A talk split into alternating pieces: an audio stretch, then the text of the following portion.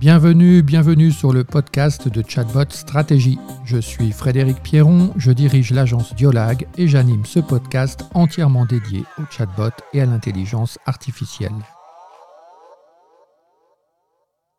Dans les prochains épisodes, vous pourrez écouter des interviews d'experts et des conseils pour bien réussir votre projet chatbot.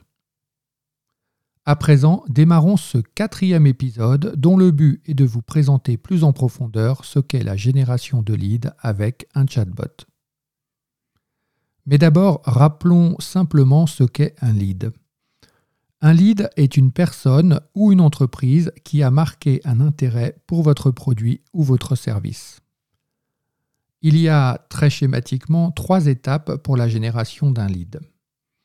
Dans la première étape, vous créez pour votre visiteur des occasions de s'intéresser à votre produit ou votre service. Par exemple, vous allez créer une publicité en ligne, un article de presse, un podcast. Le visiteur va marquer son intérêt pour le produit par un feedback, souvent anonyme, comme la visite de votre site web par exemple. Survient alors la deuxième étape. Vous profitez de ce moment de visite pour obtenir plus de détails sur ce visiteur qui devient alors un prospect. Troisième étape, vous passez les détails obtenus sur le prospect à votre service commercial chargé de le convertir en client. Dans les PME, ce circuit est souvent assuré par une seule personne. Hélas, le commercial ne peut à la fois passer du temps à convertir un prospect, suivre les clients existants et faire de la génération de leads. C'est alors ici le chatbot peut jouer un rôle en assurant pour partie la génération de leads, c'est-à-dire en qualifiant le visiteur suffisamment pour en faire un prospect. Le chatbot doit donc savoir être interactif, c'est-à-dire que le design du chatbot ne doit pas détériorer l'expérience utilisateur. Il doit aussi pouvoir récupérer le plus d'informations possible sur le visiteur sans devenir intrusif. Chaque question doit être suffisamment contextualisée pour que le visiteur comprenne que les informations qu'il va donner sont utiles pour bien le servir. Le marketing conversationnel est une petite révolution dans le processus de vente. Une étude de la société Drift démontre qu'un visiteur ayant conduit un chat par messagerie a 82% de chances de devenir client. 82% de chances de devenir client. Alors, comment élaborer la génération de leads par chatbot? Si on reprend le schéma de la génération de leads, vous avez plusieurs objectifs à atteindre. Premièrement, qualifier le contact. Deuxièmement, proposer de l'information. Et troisièmement, déclencher, si possible, un rendez-vous.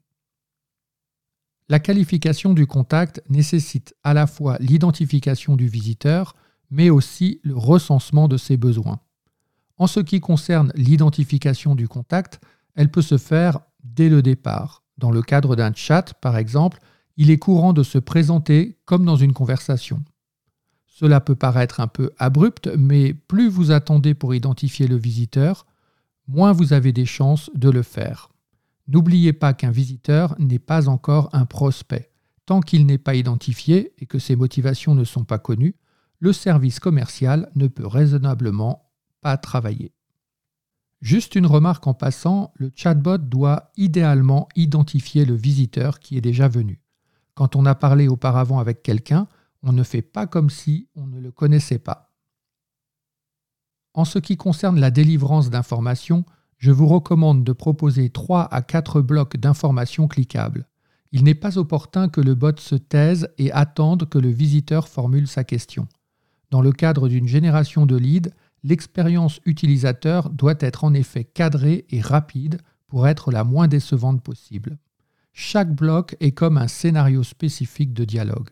C'est là que vous allez insérer un contenu et définir les interactions.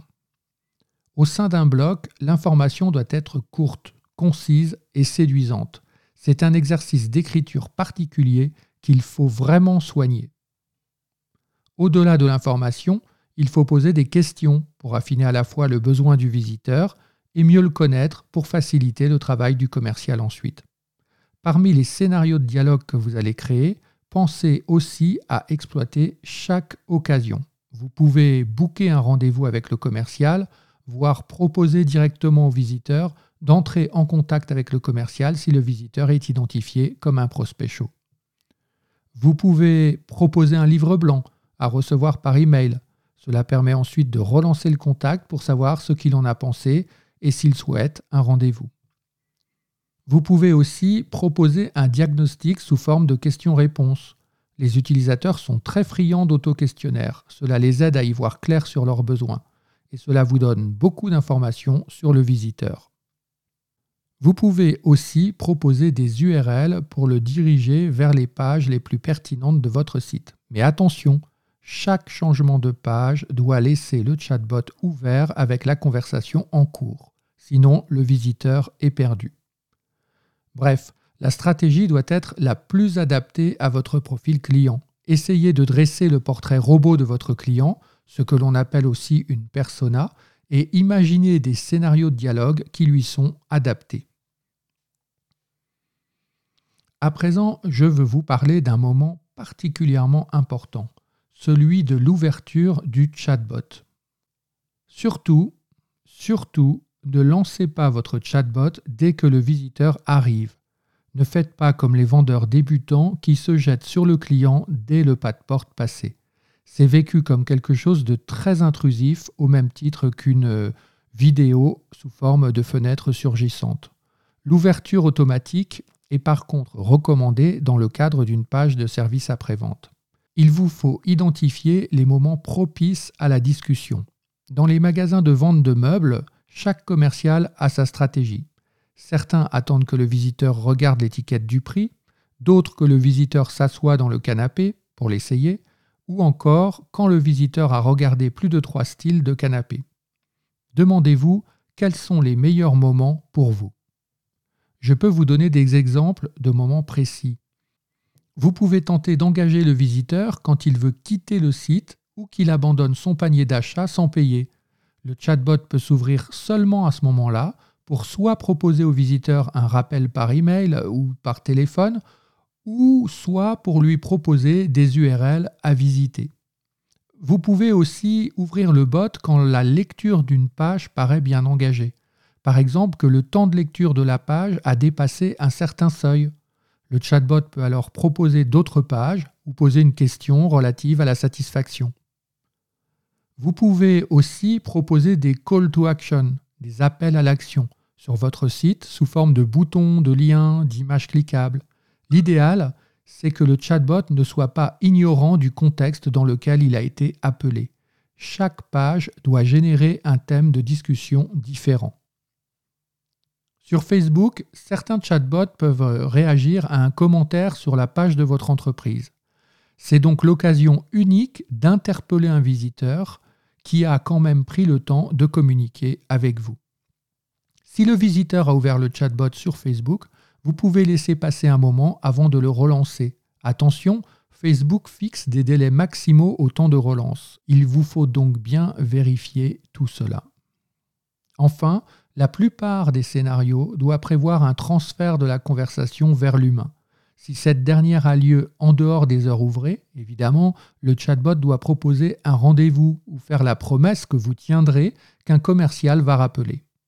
N'oubliez pas, en cas de passage vers l'humain, le commercial doit rapidement avoir la possibilité de comprendre le contexte de la conversation sans devoir tout faire répéter à l'interlocuteur.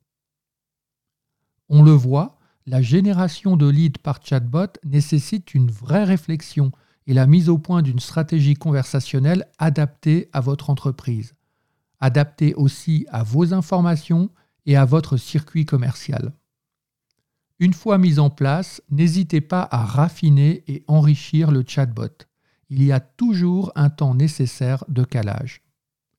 Dernier et ultime point, le chatbot accumule rapidement beaucoup de statistiques sur le comportement de vos utilisateurs. Il faut absolument que vous consacriez du temps à l'analyse de ces statistiques. C'est en général une vraie mine d'informations. Cela va vous permettre d'optimiser votre chatbot en révisant les scénarios de dialogue pour les rendre plus efficaces. Cela va aussi vous donner beaucoup d'informations sur ce que vos visiteurs recherchent réellement. Quels sont les produits ou les services qui les intéressent? Quelles sont les questions les plus fréquentes qu'ils posent? Vous allez également découvrir l'expression de nouveaux besoins pour lesquels vous n'avez pas de produit ou de service. C'est une occasion en or pour devenir une entreprise tournée vers le client et fusionner votre offre avec les besoins. Voilà, j'espère que ces petits conseils vous seront bien utiles. Cela clôt notre épisode sur la génération de leads par chatbot. Si vous souhaitez réagir, n'hésitez pas à vous rendre sur le site de chatbotstratégie.com. Et si vous avez aimé, eh bien abonnez-vous, suggérez-nous de prochains sujets et partagez ce podcast et votre passion pour les chatbots. À bientôt.